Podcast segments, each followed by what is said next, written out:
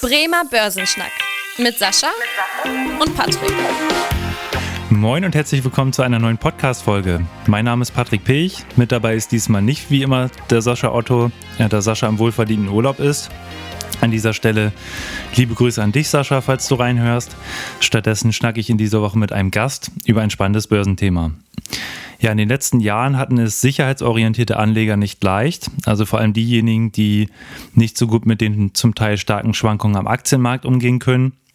Weil gerade am Aktienmarkt, da gab es ja eigentlich ja ganz vernünftige Renditen in den letzten Jahren, aber es gibt ja einfach kaum Alternativen, beziehungsweise gab kaum Alternativen auf dem Tagesgeldkonto, auf dem Sparbuch. Da gab es ja eigentlich gar nichts zu holen in den letzten Jahren und auch am Anleihenmarkt, über den wir heute sprechen wollen. Da waren die Renditen extrem niedrig. Also entweder musste man dort extreme Risiken eingehen oder sehr lange Laufzeiten in Kauf nehmen. Das hat sich in den letzten Wochen etwas geändert und heute zeigen wir euch die Gründe dafür auf und gehen etwas detaillierter auf den Anleihenmarkt ein, erklären euch also, was genau eine Anleihe ist, wie diese funktioniert und was für verschiedene Anleihenarten es so gibt. Unser Thema der Woche. Es geht also in dieser Woche um den Anleihenmarkt und um das Thema zu durchleuchten, habe ich mir hier einen Experten dazu geholt. Und zwar geht es um Björn Mahler, Rentenfondsmanager und Chefanalyst bei der Sparkasse Bremen. Rente, schon mal vorweg gesagt, ist an dieser Stelle äh, ein anderer Begriff für Anleihe. Also wenn wir in dieser Folge über Rente oder Anleihe sprechen, dann ist das im Prinzip das gleiche. Ja, Björn Mahler, ähm, du bist dabei, Björn. Schön, dass du hier bist. Magst du auch nochmal vielleicht ein paar Worte zu dir sagen, dass die Zuhörerinnen und Zuhörer auch wissen, mit wem sie es heute zu tun haben hier? Ja, sehr gerne. Hallo miteinander. Ja, Björn Mahler mein Name. Bin jetzt auch schon seit über 20 Jahren bei der Sparkasse und ähm, ich habe eine sehr schöne Tätigkeit, weil ich kann zwei Bereiche, die mir Spaß machen, miteinander verbinden. Zum einen ähm, bin ich auf der volkswirtschaftlichen Seite unterwegs und schaue mir an, was die Konjunktur macht, was die Märkte daraus machen, wie sich, wie sich alles weiterentwickelt ähm, und setze das dann eben um in äh, auf der Rentenseite, auf der Anleihenseite, in Empfehlungen oder auch im Management von Rentenfonds. Ich kann nur sagen, mir macht das Spaß und ich finde es nach wie vor sehr interessant. Okay, ähm, und da ist ja schon mal die erste Frage, die ich habe. Vielen Leuten geht das, glaube ich, so, wenn die über Wertpapiere nachdenken oder reden dann hat man im ersten Moment eigentlich immer nur die Aktie im Kopf. Und ähm, auch, auch ich bin eher so der, der aktienlastige Mensch, aber der Rentenmarkt, der Anleihenmarkt ist ja eigentlich genauso spannend. Wie siehst du das? Bist du eigentlich selber auch eher der, also gut, du machst das natürlich auch, bist du eher der, der Rententyp oder wie bist du eigentlich überhaupt in diesen Bereich gekommen? Und was hat äh, für dich jetzt eigentlich, was war so das Entscheidende, dass du nicht äh, Aktienfondsmanager beispielsweise geworden bist? Also da kommen zwei Dinge zusammen. Also zum einen, ich selber bin auf der Aktienseite bin ich, glaube ich, auch immer der Typ, der sich wahnsinnig ärgert, wenn er ein schlechtes Timing gehabt hat. das, ja, wenn man mal eine Aktie ja. zu früh gekauft oder zu spät verkauft hat oder irgendwie sowas, dann, dann äh, dieses Hätte-Depot, hm. ja, das frisst dann doch irgendwie immer am Ego, was man doch alles hätte erzielen können, wenn man nur das richtige Timing gehabt hätte. Wobei ich kann nur sagen, bei der Aktienanlage Timing spielt letztlich eine völlig untergeordnete Rolle. Aber trotzdem, wenn man es drei, vier Mal selber gemacht hat, kommt man unweigerlich an diesen Punkt. So, und das andere ist, ich war, bevor ich zur Sparkasse gekommen bin, war ich bei der Deutschen Bundesbank. Und äh, da spielt Geldpolitik und, und äh, Zinsentwicklung und so weiter einfach eine viel größere Rolle. Da habe ich auch sehr viel mitnehmen können, haben viel gelernt. Und äh, insofern war mir dadurch wohl die Affinität zum Anleihenmarkt ein bisschen in, mhm. ja, war wohl vorgezeichnet, möchte ich mal sagen. Und äh, insofern bin ich sehr froh, dass ich das jetzt bei der Sparkasse so umsetzen kann. Okay. Ja, und dann wollen wir heute über das Thema Anleihe, äh, Rente sprechen. Doch bevor wir überhaupt darauf eingehen können, warum jetzt eigentlich auch die Rendite Renditen wieder ein bisschen höher sind als in den letzten Jahren. Ja, da hast du ja auch schon gesagt, das hängt alles miteinander zusammen mit der, mit der volkswirtschaftlichen Ausgangslage. Dann lass uns doch erstmal aufräumen im ersten Part, wie eigentlich die aktuelle wirtschaftliche Situation ist. Vielleicht zu, zuerst mal der Blick rüber über den Teich.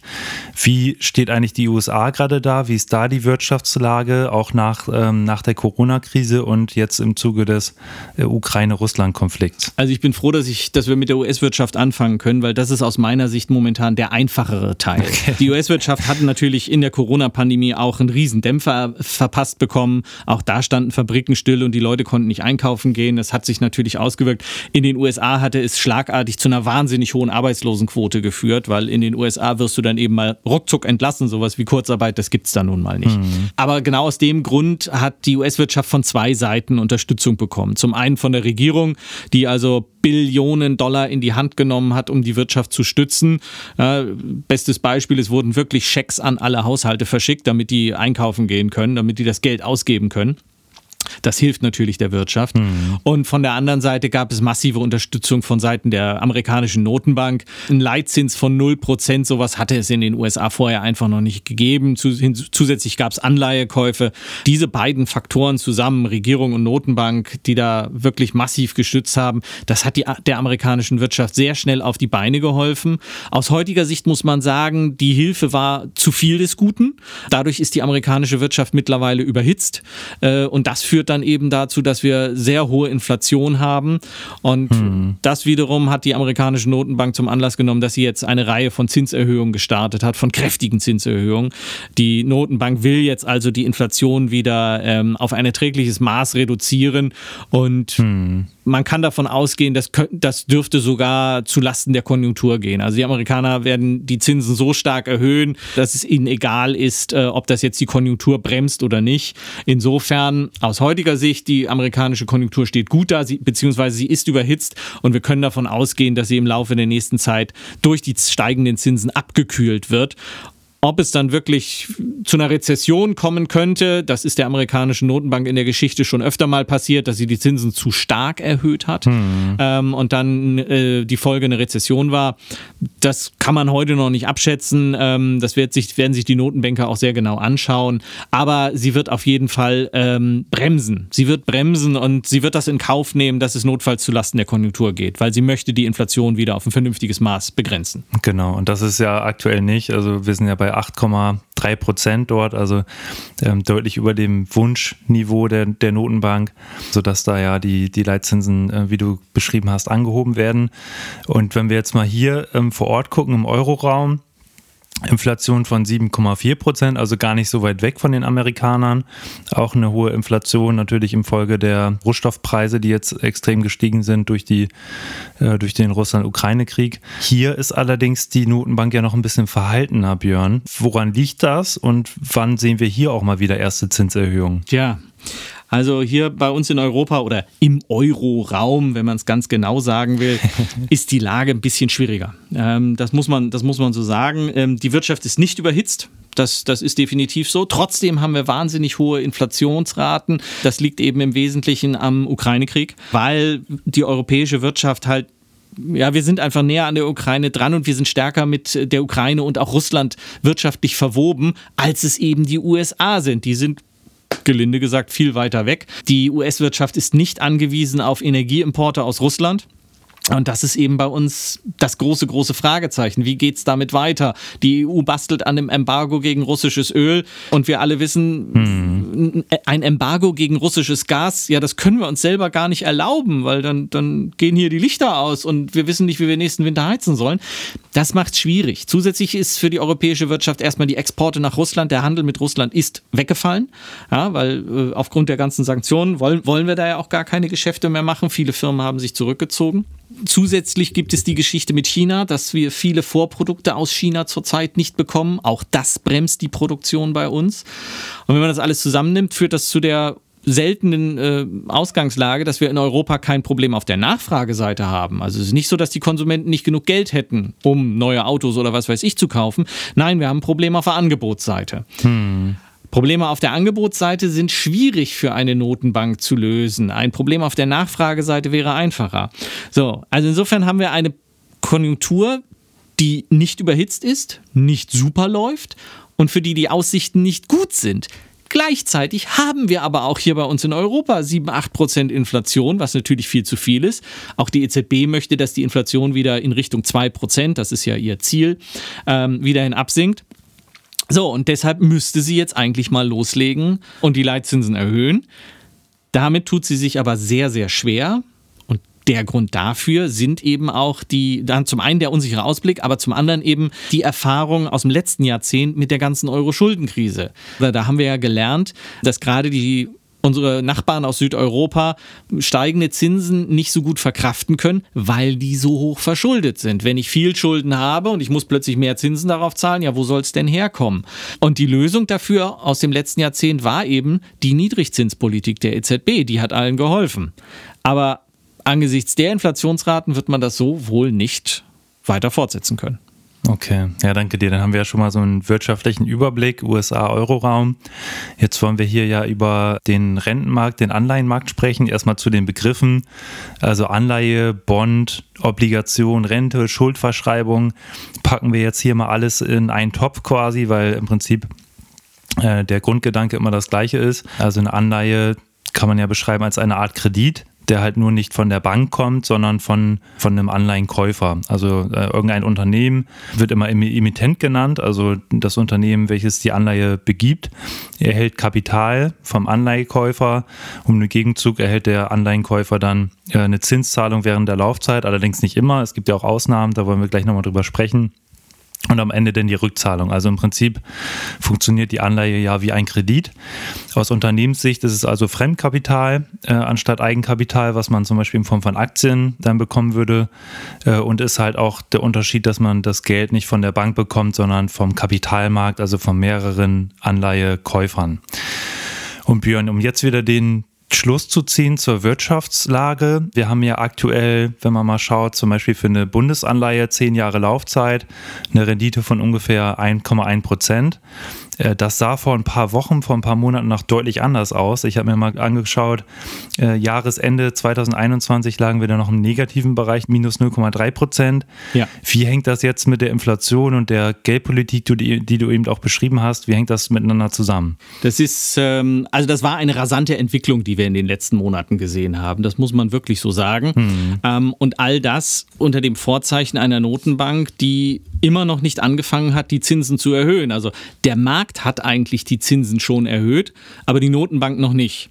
Das ist etwas, das kann man den Märkten immer zu, äh, zugute halten. An den Märkten wird halt die Zukunft gehandelt und die Zukunft heißt nun mal, ähm, die EZB wird früher oder später die Zinsen erhöhen. Mhm. Wahrscheinlich wird sie jetzt im Juli endlich mal anfangen, ähm, den ersten Schritt zu tun. Aber die Märkte haben das schon eingepreist.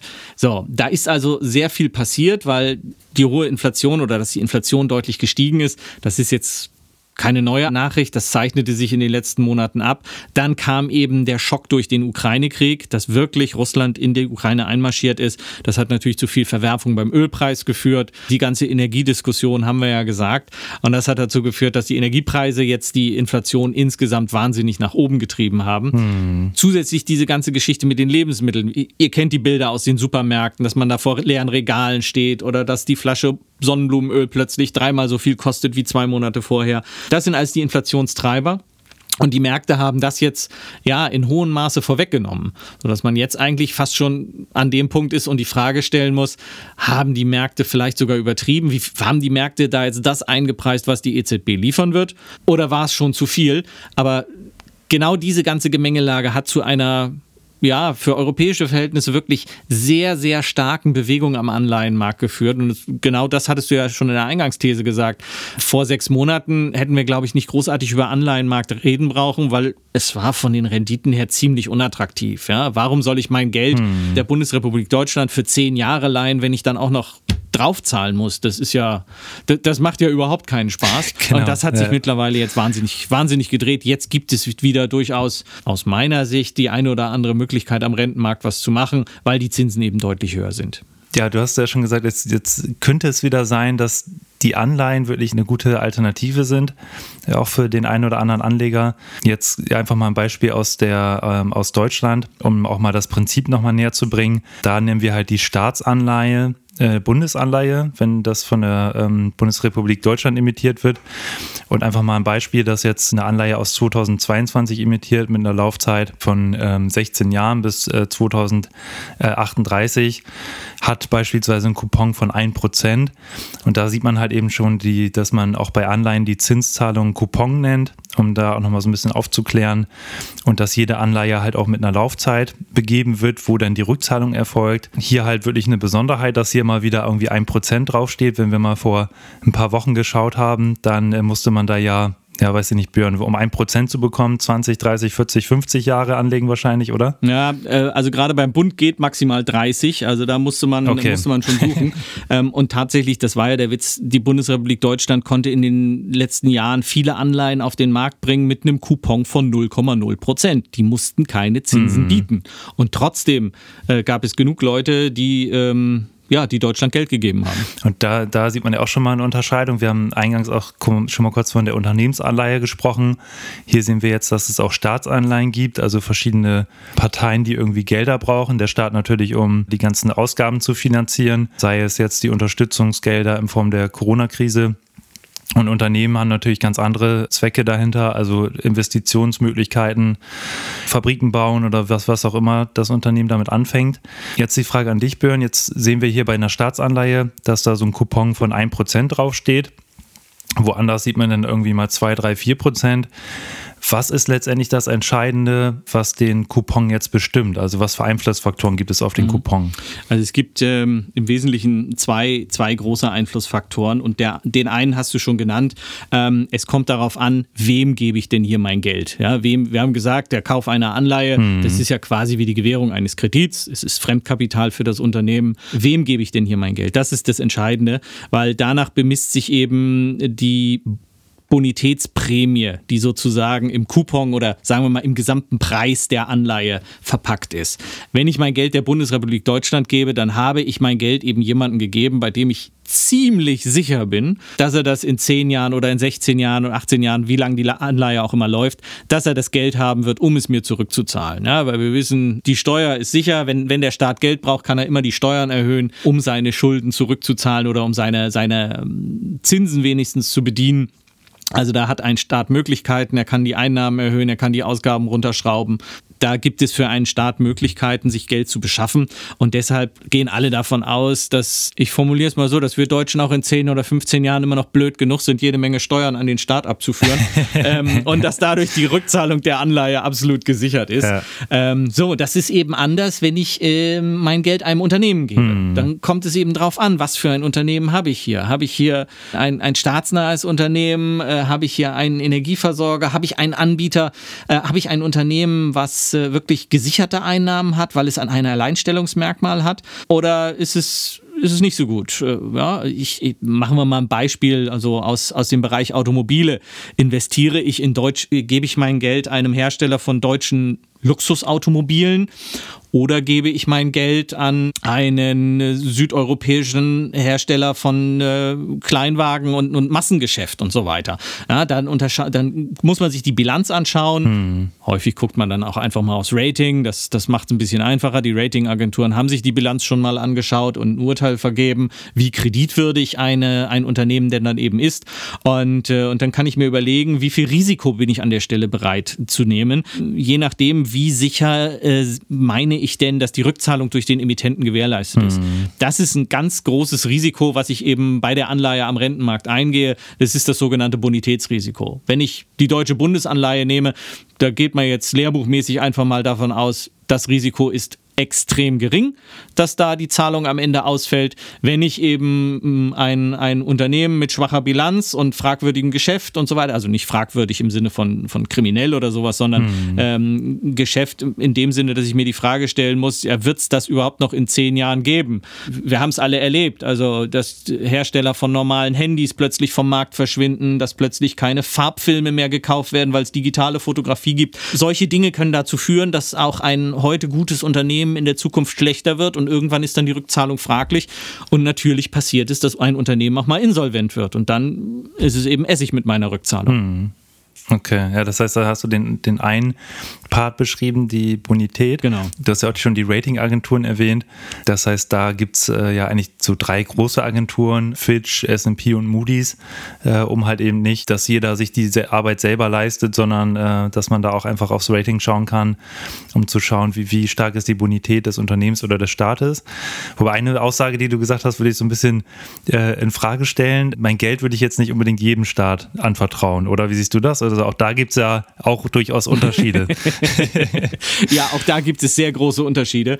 Also wir haben bisher, wir haben bisher äh, über, über Deutschland gesprochen. Na, das ist eben mm. durch die deutsche Brille äh, kann ich das relativ einfach sagen, dass ich glaube, da wird auch in zehn Jahren noch das Geld vorhanden sein, um es zurückzuzahlen. Aber natürlich, wir haben es wir ja erlebt. Wir haben es ja erlebt, gerade im letzten Jahrzehnt mit Griechenland oder der andere klassische Kandidat ist Argentinien. Mm. Es kann passieren, dass auch ein Staat pleite ist. Das passiert insbesondere dann, wenn er nicht in seiner eigenen Währung verschuldet ist, sondern eben sehr stark in Fremdwährung. Ja. Ja, weil dann eben er auch noch ein, ein, Wechselkursrisiko hat und so weiter. Also ja, äh, auch da muss man natürlich genau hinschauen, ähm, welche Staatsanleihe man kauft. Ja, gut ist erstmal, wenn man überhaupt weiß, wo das Land auf der Karte liegt, sich dann eben Gedanken darüber machen, wie, wie, wie, wie sieht das aus. Wir haben ja eben auch schon innerhalb des Euroraums, haben wir ja auch schon äh, große Unterschiede. Wir haben eben, um mal diese Ratingdaten aufzugreifen, Deutschland hat eben eine sehr gute Bonität, da lautet das Urteil dann eben immer das ist ein dreifaches A, besser geht es nicht. So, aber du hast Länder wie, wie Italien oder, oder Spanien, ähm, die haben dann eben nur noch ein Rating von dreifach B. Und dann gibt es weitere Länder außerhalb der Eurozone, da wird die Bonität dann eben schwächer, ja. Hm, okay. Also auch da, also äh, auf gar keinen Fall soll die Aussage sein, kauft Staatsanleihen, da habt ihr kein Risiko. Nein, völliger Blödsinn. Das wollen wir an dieser Stelle sofort mal gerade hm, stellen, hm, hm. sondern auch bei den Staaten muss ich eben darauf gucken, welchem Staat gebe ich mein Geld, wie ist der aufgestellt, wie ist die Konjunktur, wie ist vielleicht die, die Wirtschaftsentwicklung, die, die Bevölkerungsentwicklung, ist es eine vergreisende Ökonomie? Also da gibt es auch viele Dinge, auf die man, auf die man achten kann, wenn man sich darüber ein Urteil bilden will. Das ist der eine Part, die Bonität, ähm, was ja auch ein, durchaus einen Einfluss auf den Coupon hat, auf die Höhe, ähm, ist die Laufzeit der Anleihe. Nochmal zur Bonität, da haben wir gesagt, je besser die Bonität, desto niedriger kann da eigentlich auch der Coupon sein, weil ja auch dann das Risiko geringer ist. Hier ist das ja alles so ein, so ein Ausgleich fürs Risiko der Zins als Ausgleich fürs Risiko. Und bei der Laufzeit der Anleihe, da ist es ja im Prinzip so, dass je länger die Laufzeit ist, desto höher ist ja auch das Risiko, dass irgendwas dazwischen kommt, dass ich mein Geld irgendwann zurückbekomme. Also da sieht man ja am Markt in der Regel, dass je länger die Laufzeit ist, dass da auch der Coupon entsprechend höher ist. Wobei es da natürlich auch zum Teil komische Ausnahmen gibt. Also da gibt es ja manchmal witzige Marktkonstellationen. Jetzt haben wir auch gesagt, das Zinsniveau ist auch immer ganz entscheidend. Was für einen Einfluss hat das Zinsniveau jetzt eigentlich äh, auf, die, auf den Kurs der Anleihe? Beziehungsweise jetzt haben wir auch schon, habe ich da schon das Wort Kurs in den Mund genommen. Es gibt ja auch bei Anleihen Börsenhandel und viele denken ja auch immer, ja, ich kaufe mir eine Anleihe und alles gut, merken dann aber auch, dass es da Kursschwankungen gibt. Warum gibt es eigentlich bei Anleihen Kursschwankungen und wie hängt das mit dem Zinsniveau zusammen? Ja. Also, ähm, eben vorweg eine, die eine Sache, dass wir das nochmal äh, richtig erwähnt haben. In der Regel ist es so, dass die Coupons oder die Renditen höher ausfallen, je länger die Laufzeit einer Anleihe ist. Das hängt einfach mit dem Bonitätsrisiko auch zusammen. Hm. Guck mir heute eine Bilanz an, ich bilde mir heute ein Bild von dem Unternehmen und in zwei Jahren wird das wahrscheinlich auch noch alles so sein, wie ich mir das heute angeschaut habe. Aber wenn ich mir dann überlege, was ist in 30 Jahren, dann kann eben bis dahin so wahnsinnig viel passiert sein, dass auch ein Unternehmen, was heute eine gute Bonität hat, kann bis dahin eine schlechte haben. Und hm. diese Unsicherheit durch den langen Zeitraum, der wird dann dadurch ausgeglichen, dass grundsätzlich bei längeren Laufzeiten ähm, höhere Zinsen, höhere Renditen geboten werden. So, jetzt kommt das andere. Jetzt kommen wir zum Punkt Zinsänderungsrisiko. Das ist hm. eine relativ eklige Geschichte. Schönes Wort. Ja, ja, ja. ja. ich, ich greife mal eben eine Sache vor, die du am Anfang angesprochen hattest. Bei der Anleihe äh, oder anders, bei einer Aktie kriege ich eine Dividende. Die wird jedes Jahr neu festgelegt. Ich kriege einen Anteil am Gewinn des Unternehmens, je nachdem, wie viel Gewinn das Unternehmen gemacht hat, kriegen die Aktionäre mal, mal mehr oder weniger ausgeschüttet. So. Bei den Anleihen reden wir aber häufig von festverzinslichen Wertpapieren. Das heißt, hm. bei Ausgabe der Anleihe wird der Zinskupon festgelegt für so und so viele Jahre, je nach Laufzeit. So. Und dann kann Folgendes passieren. Ich habe eine Anleihe gekauft mit 3% Coupon und was weiß ich, 10 Jahren Laufzeit. Plötzlich steigen die Zinsen am Markt und alles, was neu auf den Markt kommt, hat äh, einen Coupon von 5%. So, ich habe aber sozusagen fest mir 3% eingekauft. Ja, und im Vergleich ist meine Anleihe dann logischerweise weniger wert als das, was jetzt neu am Markt gehandelt wird. Insofern wird dann also der Kurs meiner Anleihe sinken. So, da kann ich mich drüber ärgern. Und sagen, das ist ja doof, ne? das wollte ich ja eigentlich nicht und eigentlich wollte ich die Anleihe auch gar nicht bis zur Fälligkeit halten, das ist jetzt blöd, habe ich den Markt falsch eingeschätzt oder was, bin schlecht beraten worden.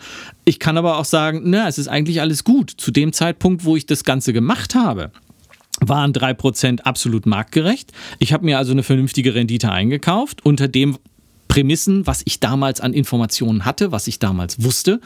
Und ich lasse die Anleihe jetzt einfach bis zur Fälligkeit liegen und kassiere jedes Jahr meine 3%. Dann ist alles fein. Das Problem ist, das vermischt sich immer mal wieder so. Man, man, man macht immer gerade wenn die Zinsen niedrig sind, ist man meistens bereit, lange Laufzeiten abzuschließen, weil man sich sagt, dann habe ich mir wenigstens einen bestimmten Zins gesichert und plötzlich kommt dann Bewegung in den Markt äh, und die Zinsen steigen und dann fühlt man sich eben wieder, jetzt Genau wie ich eingangs gesagt habe beim Thema Aktien. Jetzt fühlt man sich wieder so ein bisschen komisch, weil man denkt, ah, man hätte ja was Besseres rausholen können. Ja, hätte, hätte. Ja, aber das ist, ähm, das ist der Grund, warum dann eben die Anleihe auch mal im Kurs kräftig nach unten gehen kann. Hm. Genauso kann sie im Kurs kräftig nach oben gehen, wenn die Zinsen am Markt fallen. Ich habe mir 3% da eingekauft und plötzlich sinken die Zinsen und am, auf den Markt kommen nur ein Prozenter, dann bin ich mit drei, meinem drei Prozenter bin ich der Held. Ja, und mein Kurs wird natürlich dementsprechend stark steigen. So, dann werde ich wieder überlegen, verkaufe ich meinen drei Prozenter jetzt? Ich würde ja Gewinn machen. Habe aber das Problem, was mache ich dann mit dem Geld? Weil neu angelegt kriege ich es nur noch zu eins. Hm. Also insofern, das, dieses Zinsänderungsrisiko, das muss man sich vor Augen führen als, als Kursrisiko. Ja, insbesondere ich sag mal, insbesondere aktienaffine Menschen, die so ein bisschen so ein Traderherz haben. Hm. Für die wird das ein ganz großes Thema okay. sein, weil dadurch eröffnen sich Chancen und Risiken bei der Rentenanlage. Da kann man dann auch mal vielleicht schnell rein, schnell raus oder irgendwie sowas.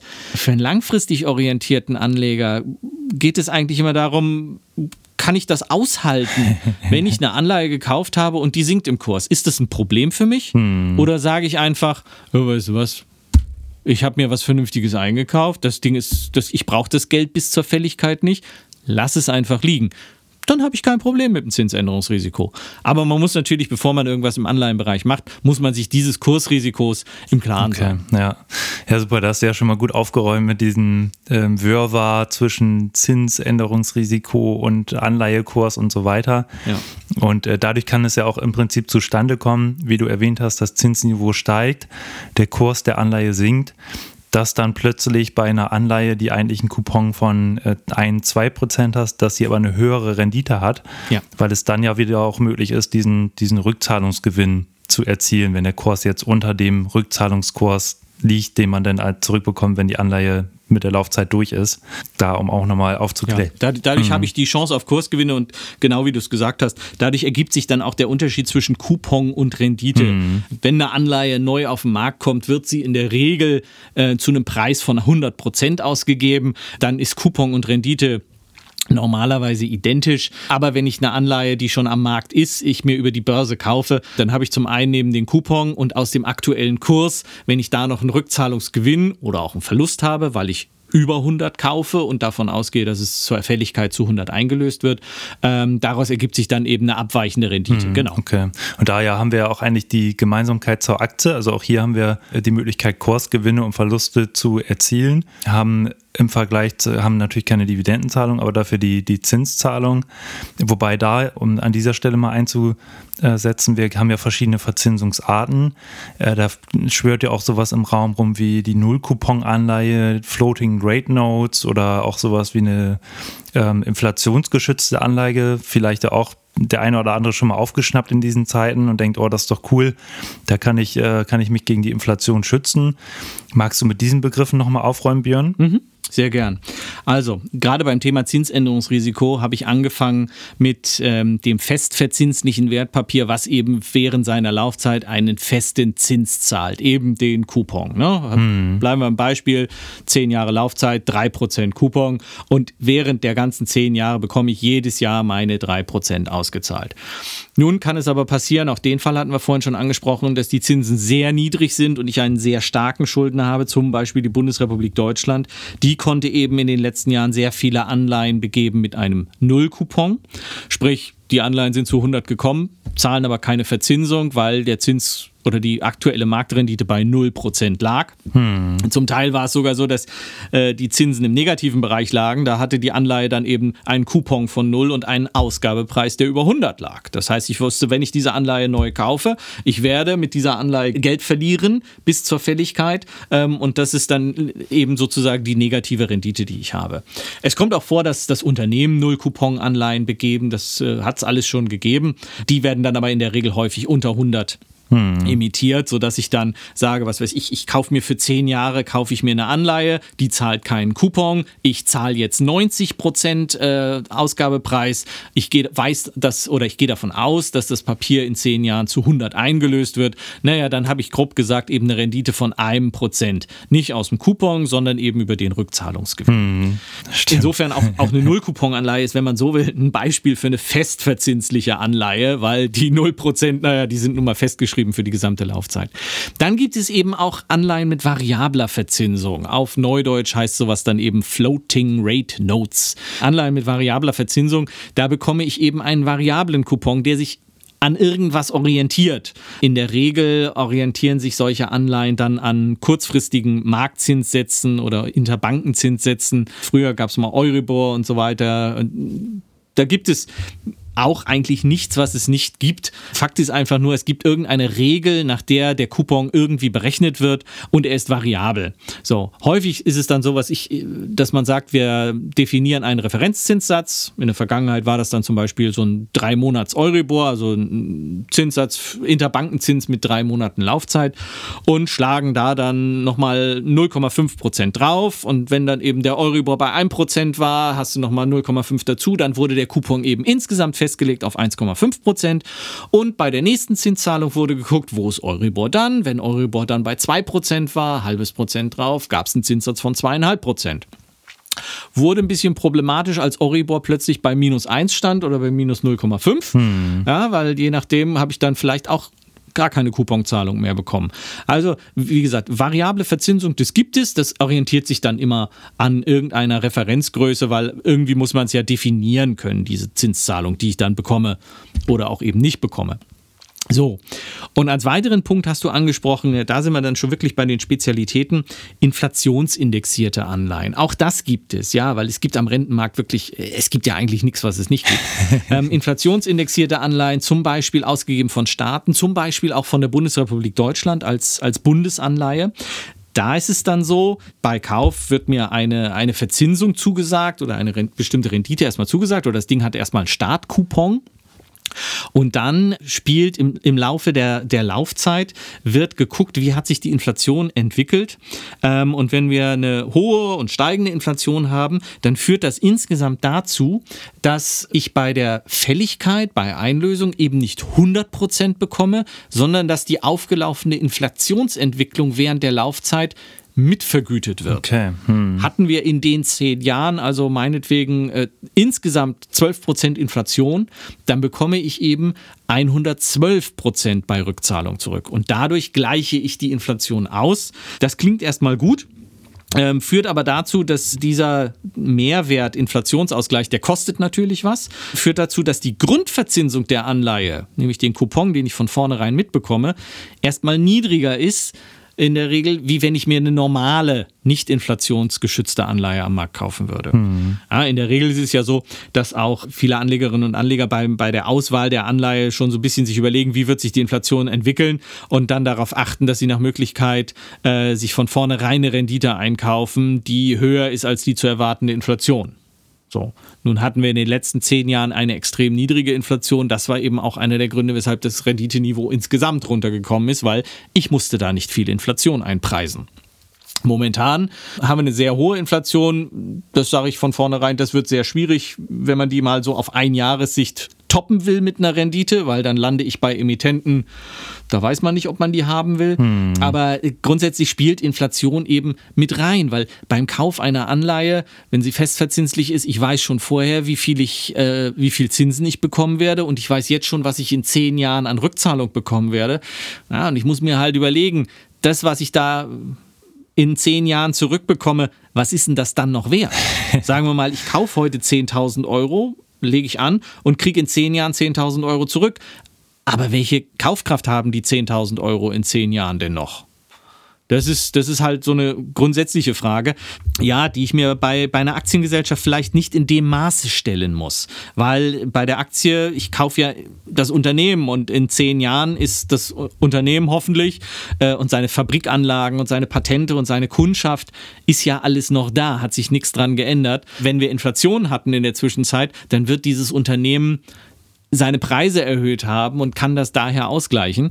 Das ist bei der Anleihe von vornherein erstmal nicht der Fall. Insofern ist gerade Inflation ein Thema, über das ich bei Anleihen nachdenken muss. Und das führt eben dazu, weshalb wir momentan auch eine Mordsbewegung am Anleihenmarkt hatten, weil alle darüber nachdenken, wie geht es weiter mit der Inflation. Okay. Was ich auch super spannend finde, das, was du beschrieben hast, dass es ja immer in irgendeiner Weise einen Ausgleich gibt. Also da sieht man wieder, man bekommt nichts geschenkt irgendwie an der Börse. Also wenn man halt dieses Inflations, äh, diesen Inflationsschutz haben möchte, muss man eine niedrigere Verzinsung in Anspruch nehmen. Genauso hatten wir das ja vorhin beim Thema Bonität. Wenn ich eine vernünftige, eine gute Bonität haben möchte, muss ich auch einen niedrigeren Coupon in Anspruch nehmen. Genauso gibt es ja solche Besonderheiten wie die Wandelanleihe, um da nochmal ganz kurz drauf einzugehen, äh, dass man da ja sich auch ein Recht erkauft, diese Anleihe eben zu wandeln. Daher auch der Name, dass der, der Käufer dann das Recht hat, äh, später auch zum Beispiel Aktien zu kaufen des Unternehmens und das natürlich dann entsprechend dieses Wandlungsrecht ausführen wird, wenn die Aktie entsprechend gut äh, sich entwickelt. Also da sieht man wieder, nichts ist geschenkt. In irgendeiner Weise muss man sich entscheiden, was, worauf man achtet, ob man eher die höhere Verzinsung möchte oder eher irgendwelche Rechte oder eine höhere Sicherheit. Ne? Ja, ja, also das ist definitiv so. Es sind viele verschiedene Dinge, über die ich da nachdenken muss. Mhm. Das macht aus meiner Sicht vielleicht auch den Anleihenmarkt ja, jetzt bin ich natürlich einer, der sich da intensiv mit beschäftigt, aus meiner Sicht fast schon ein bisschen schwieriger als, als den Aktienkauf, weil bei der Aktie es, es kann es ja auch passieren, dass sich die Bonität des Unternehmens äh, überhaupt nicht bewegt und bei, in der Bilanz ist nicht viel passiert und trotzdem hat, ist der Kurs um 10% gestiegen oder gefallen. Hm. Ja, das, das, das hat dann viel möglicherweise auch mit anderen Faktoren, mit Branchenzugehörigkeit oder was weiß ich zu tun, dass ein Unternehmen plötzlich angesagt ist an der Börse oder irgendjemand hat es als heißen Tipp der Woche präsentiert und der Kurs geht nach oben. ähm, das hast du bei Anleihen eher nicht so, sage ich jetzt mal, sondern hm. es ist wirklich, es sind sehr, sehr viele Rädchen, an, an denen man da drehen kann, die dann am Ende des Tages irgendwelchen Einfluss auf die Kursentwicklung haben können. Und dann ist ja jetzt vielleicht auch so, so ein paar abschließende Fragen, die mir gerade einfallen. Zum einen, die würde ich dir gleich mal stellen. Für wen ist eigentlich jetzt so eine Anleihe geeignet? Und zum anderen, das, das würde ich gerne nochmal äh, aufklären, die Investitionsmöglichkeiten. Also da ist ja wirklich das ein bisschen ähm, schwieriger, muss man ja sagen, als bei Aktien dass es hier nicht so einfach möglich ist, als Privatanleger einzelne Anleihen zu kaufen. Das ist natürlich auch möglich, aber oft sind die ja nur in einer gewissen äh, Stückelung äh, möglich. Also zum Beispiel ab 100.000 oder so, das ist für so einen Privatanleger ja nicht unbedingt einfach. Ja. Daher muss man ja sagen, ist das für einen Privatanleger eher über Fonds, wie du es jetzt managst oder über ähm, ETFs äh, möglich. Oder wie siehst du das an der Stelle? Es, es gibt natürlich die klassische Bundesanleihe, die kann man auch in kleiner Stückelung bekommen, aber da ist halt die Geschichte gefällt mir das von der Rendite her? Das ist die Frage, die man sich beantworten muss. Ähm, natürlich hat man ein hohes Maß an Sicherheit, aber äh, die Rendite, Bundesanleihe ist halt immer wieder das Extrembeispiel für das Beste, was ich an Bonität sozusagen bieten kann. Und deshalb sind die Renditen eben nicht so berauschend. Bei allem Weiteren muss man dann überlegen, wie viel Risiko bin ich bereit einzugehen. Das kann man sehr feingliedrig tun. Ja? Eben, wenn man sich anhand der Ratingskala das mal durchschaut, wenn man sagt, na, ich bin bereit, ein bisschen mehr Risiko und so weiter und hm. wie weit bin ich bereit zu gehen, dann, dann kommt man schon auf ganz äh, reizende Renditen. Aber ganz klar, was du angesprochen hast, gerade bei Unternehmensanleihen zum Beispiel, ist es so, dass die in der Regel heutzutage, die großen Unternehmen imitieren nur noch ab 100.000 Euro. Und das ist auch kein Problem, die werden es ja los. Es, es, wird, es wird ja alles gekauft, auch wenn ich von vornherein eben nicht den Privatanleger mit an Bord habe. Ja, also ich, so, so ein Autohersteller, der, der besorgt sich dann über eine neue Anleihe mal eben 500 Millionen Euro hm. ähm, und die kriegt er am Markt problemlos und die kaufen dann eben Fonds und die Privatanleger können dann wieder Fonds kaufen in kleiner Stückelung. Aber ähm, der Privatanleger selber oder die Privatanlegerin 100.000 Euro, das ist natürlich schon ein Brett.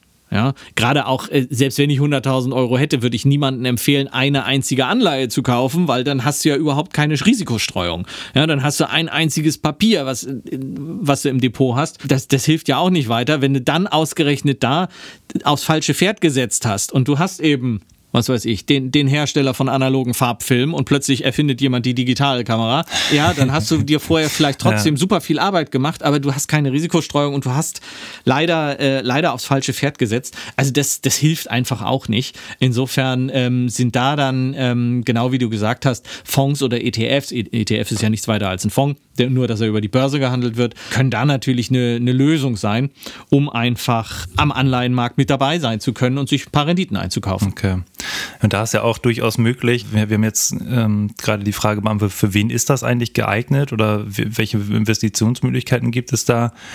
Äh, man muss ja gar nicht sagen schwarz oder weiß, sondern viele machen es ja auch so, dass die über die Rentenquote, über die Anleihenquote auch in irgendeiner Weise das Risiko steuern. Und da sagen zum Beispiel, ja, ich will jetzt eher mal ein etwas geringeres Risiko fahren, deswegen erhöhe ich jetzt die, die Rentenquote. Wie handhabt ihr das, Björn, bei euch? Ja, also genau so, wie du es beschreibst, ist es, ist es eine gängige Vorgehensweise, ja, dass ich mir anschaue, mein gesamtes Portfolio, machen wir uns nichts vor, die meisten Kundinnen und Kunden sind einfach nicht der Anlegertyp, dass sie sagen, äh, alles auf schwarz, alles auf Aktie. Nein, Risikostreuung ist und bleibt das A und O und deshalb ist es am Aktienmarkt sehr wichtig, sich zu überlegen, wie viel Risiko will ich haben, also wie viel Aktie fahre ich zurzeit und dann im Gegenzug aber auch Anleihen im Depot zu haben, um Gegengewicht zu haben. Weil klassischerweise ist es dann ja gerade so, wenn eben die Konjunktur nicht läuft, die Unternehmen unter Druck geraten, dann stehen, dann fallen die Aktienkurse, aber im Gegenzug ist dann Sicherheit gefragt und dann äh, stehen die Anleihekurse gut da, damit du irgendwie einen Ausgleich hast. Ja? Nicht alle Eier in einen Korb, sondern vernünftige Streuung. Und dann ist es natürlich das A und O, da aktiv Dinge zu verändern, mal mehr Aktie, mal weniger oder im Gegenzug dann eben mal mehr Rent, mal mehr Anleihe, mal weniger Anleihe. Das ist genau die richtige Vorgehensweise, mit der man langfristig, denke ich, guten Erfolg haben wird. Ja, super, vielen Dank. Dann haben wir echt einen schönen Überblick über das Thema ähm, Rentenmarkt, Anleihen. Ja, wir haben in den letzten zwei Wochen, Sascha und ich haben da eine neue Kategorie angeführt, und zwar die Zahl der Woche. Äh, Björn, fällt dir irgendeine Zahl ein? Wenn, wenn nicht, alles gut, dann habe ich auch was vorbereitet. Äh, vielleicht fällt dir irgendwas ein, irgendeine Zahl, die jetzt zu diesem Thema passt, wo du sagst, das ist eine Zahl, die ist mal interessant, da steckt was hinter. Ja, also leider fällt mir gerade spontan was ein, nämlich äh, eine, ja, eine aktuelle Zahl und es ist die, die Inflationsrate, die für Deutschland gemeldet wurde und die lautet leider 7,9. Hm. Ja, okay. ähm, das, ist, das ist so äh, auch eine Zahl zum Erinnern. Ich gehe davon aus, dass wir im Laufe des Jahres ähm, wieder niedrigere Inflationsraten sehen werden. Hm. Ähm, vielleicht kriegen wir es ja auch irgendwie hin, ähm, mögen uns höhere Mächte helfen, ähm, dass die Waffen in der Ukraine wieder schweigen können und, und vielleicht sich das eine oder andere normalisieren wird. Dann gehe ich davon aus, dass auch die Inflation wieder äh, runterkommen wird. Aber leider die aktuelle Zahl, die mir durch den Kopf geistert, ist leider die 7,9. Okay, ja, super, vielen Dank. Ähm, und äh, was ich im Kopf hatte, war die 1%. Äh, einfach aus dem Grund, weil wir jetzt in den letzten Wochen ja die 1% Renditemarke für zehnjährige Bundesanleihen geknackt hatten. Und das äh, fand ich schon erstaunlich, wenn man sich mal das Renditeniveau im letzten Jahr oder in den letzten Jahren anguckt, wie schnell das jetzt letztendlich ging, dass wir da wieder 1% stehen haben und dass das ja durchaus auch was ist für den einen oder anderen, wo er sagt, hier 1% reicht mir vollkommen aus. Wobei man da natürlich wieder sagen muss, jetzt haben wir natürlich auch wieder eine andere Inflationsrate. Äh, ein Prozent vor, äh, das hattest du ja auch so schön erklärt, vor ein paar Jahren waren ja jetzt auch mehr als äh, ein Prozent Rendite jetzt bei dem Zinsniveau. Das heißt, auch jetzt erleidet der Anleger ja einen Kaufkraftverlust. Also im Prinzip ja nicht leicht äh, am Anleihenmarkt da unterwegs zu sein. Björn, hast du noch irgendwelche abschließenden Worte, irgendwelche Infos, die du gerne noch ähm, loswerden willst an unsere Zuhörerinnen und Zuhörer? Also ich könnte natürlich über den Anleihemarkt noch eine Stunde weiterreden, aber ich glaube, dann, dann wird es auch langsam anstrengend. Ähm, nein, ähm, ja. alles gut. Äh, wie gesagt, ich kann nur immer wieder das Plädoyer abgeben. Anleihen sind ein sehr spannendes Thema. Ähm, gut, in den letzten Jahren bei extrem Niedrigzins war es eher ein bisschen anstrengend, mhm. aber bei vernünftigen Zinssätzen sind Anleihen absolut ein spannendes Thema, gerade auch, weil man im, insgesamt im Portfolio einen Ausgleich haben kann zu Risiken, die man vielleicht im Aktienmarkt eingeht. Und dann ähm, kann man da sehr gut äh, Risiken streuen. Insofern, ich kann nur jeden ermutigen, sich mit dem Thema zu beschäftigen. Ich finde es spannend. Okay, ja, super. Vielen Dank, Björn, dass du hier dabei warst und für die äh, vielen spannenden Infos hier von dir heute. Dann würde ich auch sagen, kommen wir zum Ende der heutigen Podcast-Folge. Und wie immer, wenn euch die Folge gefallen hat, freuen wir uns sehr, wenn ihr dem Podcast hier folgt. Und falls ihr den Podcast bei Spotify oder Apple Podcasts hört, auch gerne eine Bewertung dalasst. Ähm, ansonsten Themenwünsche könnt ihr einreichen, wenn ihr eine Mail schreibt an podcast.sparkasse-bremen.de. Ja, ansonsten, mein Name ist Patrick Pech. Ich bedanke mich fürs Zuhören und freue mich, wenn ihr auch in der nächsten Woche wieder einschaltet. Bis dahin, tschüss. Vielen Dank fürs Interesse. Das war der Bremer Börsenschnack, ein Podcast mit Sascha und Patrick. Noch ein kurzer Hinweis und an dieser Stelle liebe Grüße aus der Rechtsabteilung. Die gesprochenen Inhalte bilden die persönliche Meinung der handelnden Person, also in den meisten Fällen von Sascha und mir wieder. Sie stellen also keine Handlungsempfehlung zum Erwerb oder zur Veräußerung der genannten Wertpapiere oder anderer Finanzinstrumente der genannten Emittenten dar. Bei Fragen wende dich gerne an deinen Berater.